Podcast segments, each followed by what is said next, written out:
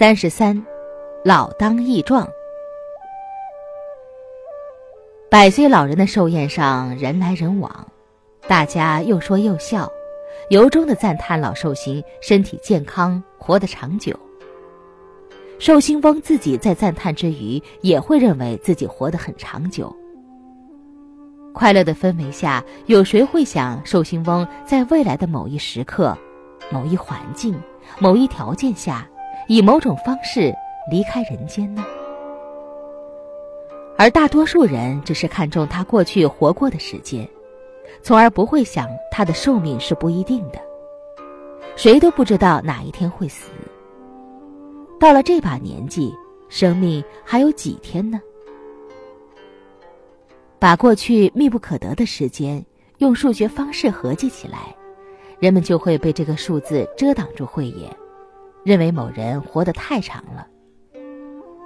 如果换一种模式去思维，我们就会发现，从出生的那一天起，寿命就在一天天缩短，而并不是增长。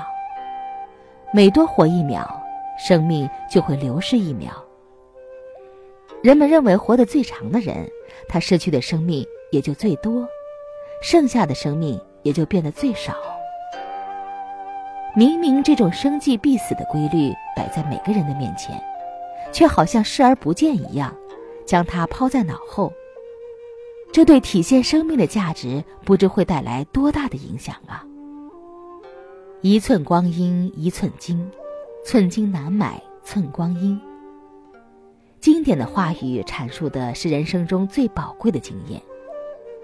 口头上不要说老人，就连学龄儿童都能背得出来。真可谓三岁小孩说得到，八十岁老人做不到。谁愿意珍惜每个当下，将宝贵的时间利用在培养智慧上，利用在饶益自他上呢？把随意流逝生命、不珍惜生命当成快乐的祝福，这么颠倒的想法所做出的行为，实在是令人无话可说呀。过去的生命。就是已经流逝的生命，现在的生命就是即将流逝的生命，未来的生命都是不定未知的生命。对于过去和未来，我们没有任何能力驾驭和掌控。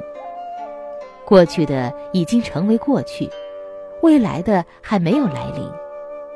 用什么方法也不可能掌控过去和未来。那么当下的生命即将过去。仅有的一点机会，若不把它好好利用，它仍将变成过去。智者明理后，他的选择就是利用好生命的每一个当下的每一个刹那。